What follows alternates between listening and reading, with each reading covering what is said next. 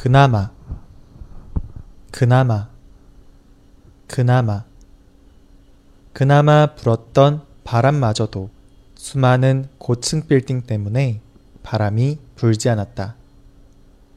그나마 그나마가 나오면 그나마 앞에 있었던 내용이 어떤 내용인지 대충 어떤 내용인지 알 수 있어요. 그나마 앞에 있는 것은 보통 안 좋은 일이나 뭔가 부족한 그런 일이에요. 그리고 그나마 다음에 나오는 말은 긍정적인 표현이나 부정적인 표현이 따라와요. 예를 들어 볼게요. 날씨가 더워요. 날씨가 너무 더워요.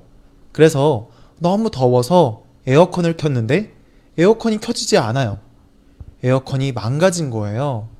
근데 다행히도, 다행히 선풍기가 있었어요. 그럴 때 그나마를 이제 붙일 수가 있는데요. 음, 에어컨이 망가졌지만 그나마 선풍기가 있어서 다행이다. 네. 앞에 부정적인 이야기가 나오고 뒤에 긍정적인 이야기가 나왔어요. 자, 이번에는 부정적인 것을 예로 들어 볼게요. 에어컨이 망가졌다.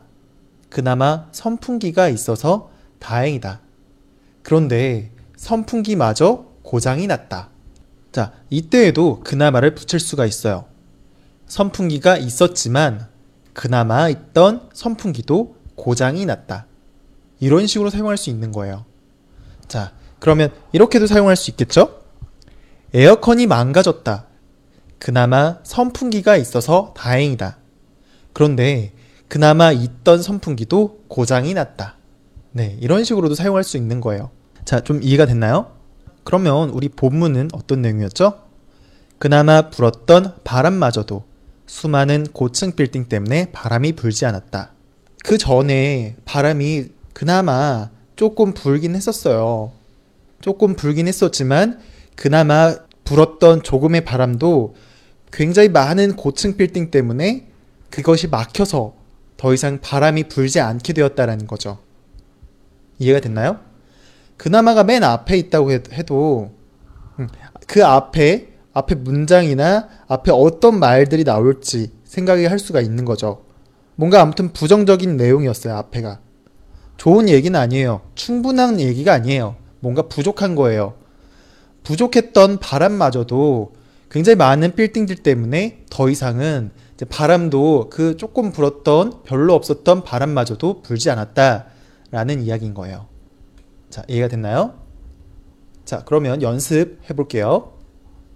그나마 불었던 바람마저도 수많은 고층 빌딩 때문에 바람이 불지 않았다.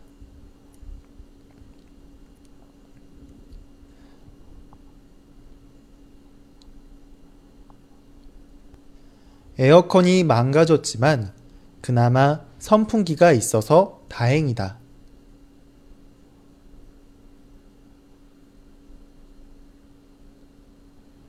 에어컨이 망가졌지만 그나마 선풍기가 있어서 다행이다. 에어컨이 망가졌지만 그나마 선풍기가 있어서 다행이다.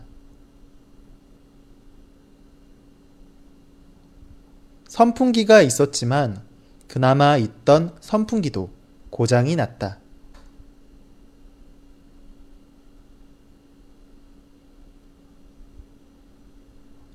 선풍기가 있었지만 그나마 있던 선풍기도 고장이 났다.